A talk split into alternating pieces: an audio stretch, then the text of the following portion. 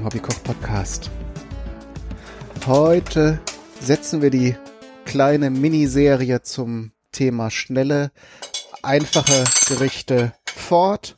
Und um euch mal zu zeigen, dass ich eben auch mal was Gesundes kochen kann, machen wir heute mal was richtig, richtig super, duper, gesundes, leckeres und auch noch kalorienbewusstes. Bin ja sonst auch mehr so ein Leckermäulchen, aber aus Gründen, die mit verschiedenen Ärzten zu tun haben, die mir gesagt haben, vielleicht mal so ein bisschen abspecken wäre nicht schlecht für Sie, Herr Du. Machen wir heute mal was Gesundes, was man trotzdem ganz gut essen kann, wie wir in Ostwestfalen, wo ich ja wegkomme, so sagt. Und ich verrate euch sicher nicht zu viel, weil ihr den Titel vermutlich schon gelesen habt, dass es um Kartoffeln mit Quark geht. Und den Kräuterquark, den machen wir jetzt zuerst. Das ist was, was man gut vorbereiten kann, weil ich finde, so ein Kräuterquark, der muss auf jeden Fall mal so über Nacht durchgezogen sein. Darum suche ich jetzt hier auch gerade in meinem in meinem Küchenhaufen hier nach einem Deckel und habe ihn gerade soeben gefunden. So, wunderbar. Dann haben wir eigentlich schon alles zusammen. Kräuter muss man im Prinzip nicht dazu sagen. Geht so ziemlich alles, was ihr mögt. Ich habe jetzt hier das große Glück, dass die Bärlauchsaison angefangen hat. Und eines der ungeschriebenen Gesetze der Küche ist, wenn es saisonale Produkte gibt, dann kauft man die und bereitet sie zu, bis alle weinen. Also nicht bis einer weint, sondern bis alle in Tränen aufgelöst sagen und äh, sitzen und sagen, bitte, bitte nicht mehr. Und Bärlauch gehört auf jeden Fall dazu, mit seinem leicht bitteren und feinen Knoblaucharoma. Unheimlich gesund und mittlerweile auch ganz gut zu, äh, zu bekommen, in, auch in Supermärkten. Das äh, kann man natürlich im Wald sammeln aber dann gehen ja auch immer die Warn, Warnaufrufe durch die Medien, da er ja mit verschiedenen giftigen Wildpflanzen, die an in ähnlichen Biotopen vorkommen, zu verwechseln ist, die auch noch super duper, also tödlich giftig sogar, glaube ich, sind. Äh, da könnt ihr euch eine Menge, wenn nicht sogar den maximalen Ärger ersparen, indem man das einfach im Laden kauft. Äh, oder ihr seid halt eben Kräuterkundler oder Kräuterhexen und wisst, was ihr tut. Das gilt halt für Wildkräuter genau wie für Wildpilze. Da sollte man nicht, äh, um einen Euro zu sparen, dann sein Leben riskieren. Und so, was habe ich noch? Also erstmal wird jetzt hier der Bärlauch gehackt.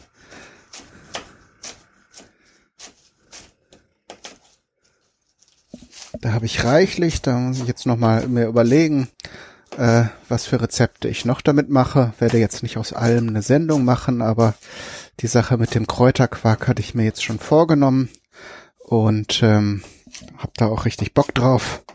Und in so einem frischen, leckeren Frühlingsquark, äh, Kräuterquark, Frühlingsquark ist ja diese, dieses Produkt, glaube ich, was man kaufen kann. Da sind aber, glaube ich, getrocknete Kräuter drin. Auf jeden Fall passt der da gut rein. So, jetzt holen wir erstmal den Quark dazu. Der kann sich ja schon mal mit dem Bärlauch bekannt machen. So, wo bist du jetzt hier? Da habe ich jetzt Magerquark ähm, gekauft. Ihr könnt, wenn ihr jetzt an akuter Unterernährung leidet, auch natürlich den Sahnequark nehmen. Ist natürlich auch leckerer.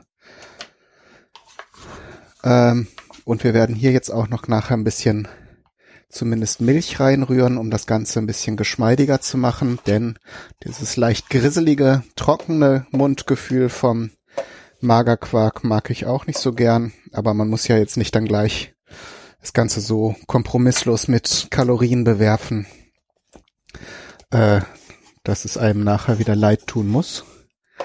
So, da habe ich jetzt hier so einen normalen Becher. Was ist da drin? Ein Pfund. Äh, das ist also mehr als eine Portion. Also vier, drei, vier Portionen sind das auf jeden Fall. So. Hätte man auch einen Löffel nehmen können. Ich habe das jetzt hier mit meinem japanischen Hackebeilchen hier rausgekratzt. Das ist natürlich dann am Ende doch umständlicher, als einen Löffel zu nehmen. Aber wir haben ja Zeit. So, Pfeffer, wo ich hier gerade vorm Gewürzregal liege, gehört natürlich auch ein bisschen rein.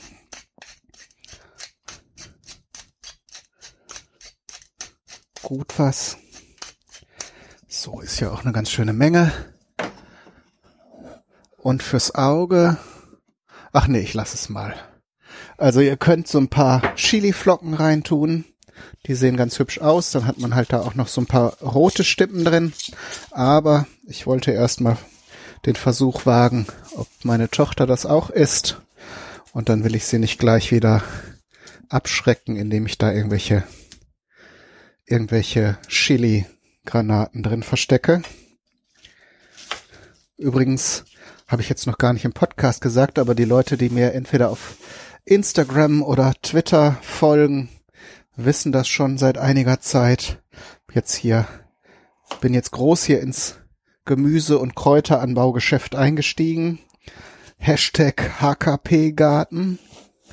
Ähm, jetzt hier äh, im ausklingenden Winter eine ganze Menge äh, Gemüse- und Kräuterpflänzchen vorgezogen. Kern der ganzen Geschichte ist, äh, dass ich äh, in einer Kochsendung eine sehr interessante Chili-Sorte gesehen habe. Die nennt sich Elefant oder Elefant. Ähm, ist aus dem nahen östlich-europäischen Raum wohl ursprünglich. Und was ich, also optisch ist die erstmal interessant. Das ist ja bei so einem Video so der erste Reiz, den man sieht. Ähm, die hat so ein Netzmuster, wie man das auch von den Gallia-Melonen kennt. Also so eine, so eine, äh, so eine schorfartige Netzhaut über den roten Chilischoten. Sieht also ganz, ganz interessant aus. So ein bisschen, wenn ihr diese Simpsons-Folge kennt, äh, wo bei, mit dem Chili-Contest, äh, diese Chilis, die von Wahnsinnigen im äh, südamerikanischen Regenwald angebaut wird. Äh, so ähnlich sehen die aus und dann habe ich geforscht und in Deutschland eine Züchterin gefunden, die das Saatgut anbietet und äh, habe natürlich dann auch gleich fünf andere Sorten noch bestellt und jetzt werde ich hier so zwei bis drei Dutzend Chili-Pflanzen vermutlich im Sommer haben. Mal sehen, ich habe mir schon ein paar große Kübel besorgt. Ähm, was das so gibt, ob ich da die zur Erntereife bewegen kann oder ob das alles in einem großen Knall, in einem großen Feuerball untergeht. Aber sieht auf jeden Fall im Moment ganz gut aus. Ich habe jetzt eine Stange Frühlingszwiebel gehackt, während ich euch vollgesabbelt habe äh, und hier zum Quark gegeben. Jetzt tue ich hier noch den Saft einer Viertel Zitrone etwa rein. Also eine halbe wäre vielleicht ein bisschen sauer, aber so ein bisschen fruchtige Säure könnte ganz gut sein. Dann habe ich hier noch Petersilie. Könnt ihr nehmen. Blattpetersilie oder Krause Petersilie, was euch, was euch nicht schnell genug wegläuft. Aber das ist so eines der Kernelemente von so einem Kräuterquark. Schönes, kräftiges Petersilien grün. Äh, man kann auch noch Schnittlauch nehmen, habe ich jetzt wegen Frühlingslauch und Bärlauch äh, mal nicht gekauft.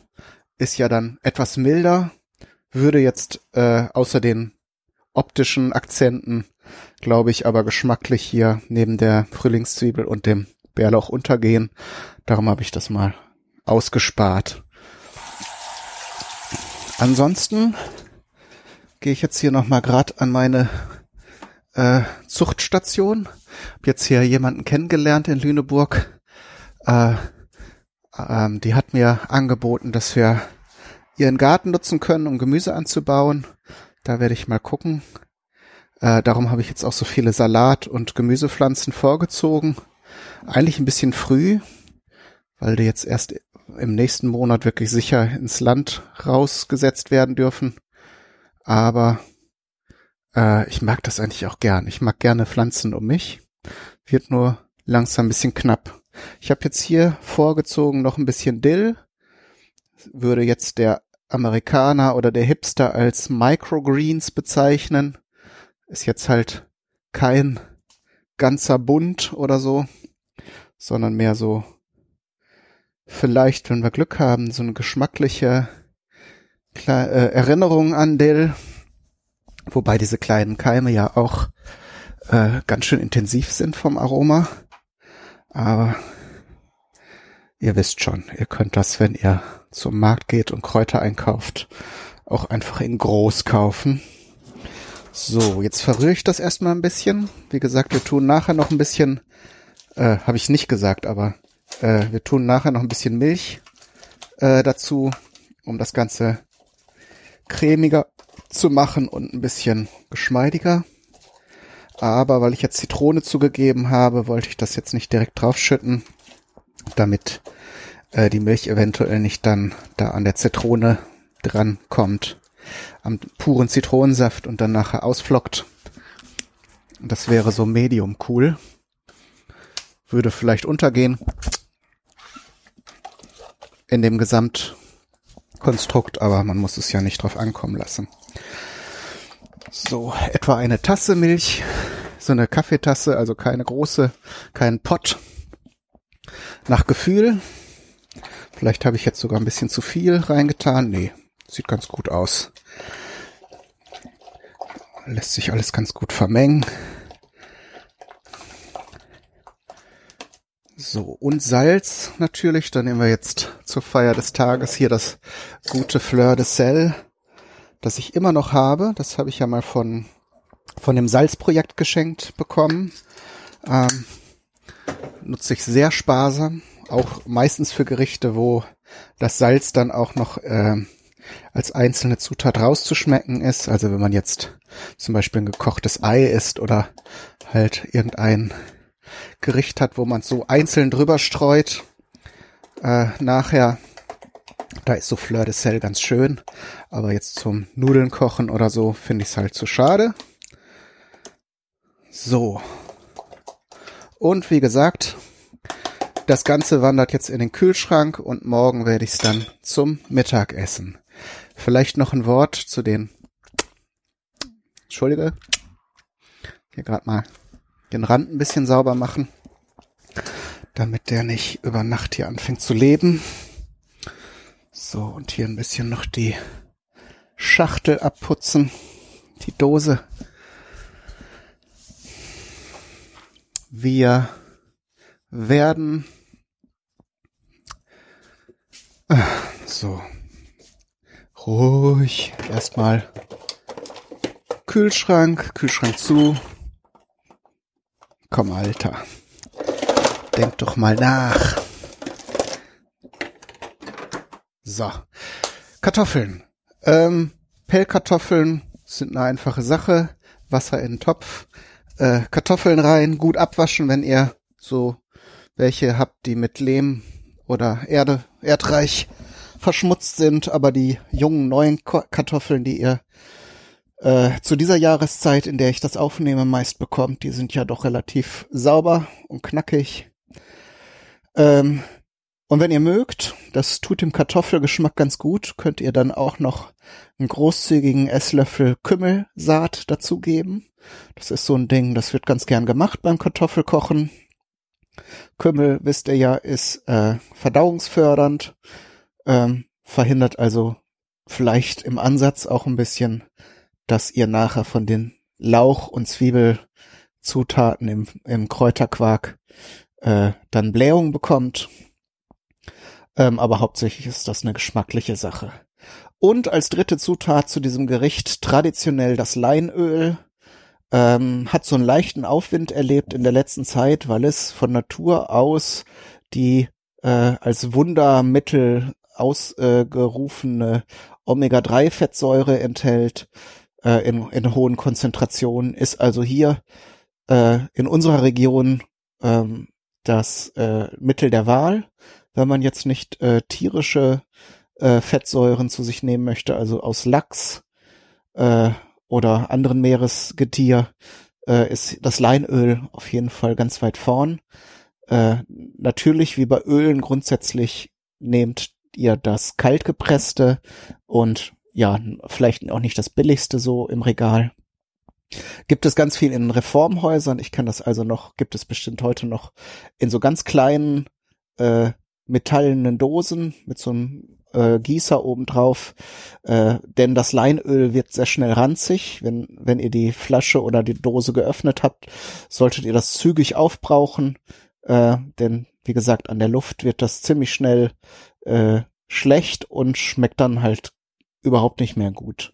Äh, grundsätzlich ist es halt auch ein sehr kräftiger, kräftiger Geschmack, so nussig, auch so ein bisschen äh, holzig so vom von den Aromen her. Ähm, wenn ihr malt oder wenn ihr mal äh, ja mit Künstlern zu tun habt, das ist halt auch so ein klassisches Bindemittel heutzutage bei den Ölfarben. Also äh, ich kenne es eben auch als als äh, Bindemittel für Pigmente oder eben als Holzbehandlungsmittel. Da wird Leinöl auch gerne in Verbindung dann mit Lösungsmitteln zum Behandeln, zum Einölen von Holz genommen. Das ist natürlich dann stark äh, raffiniert und womöglich auch noch chemisch äh, ein bisschen verändert.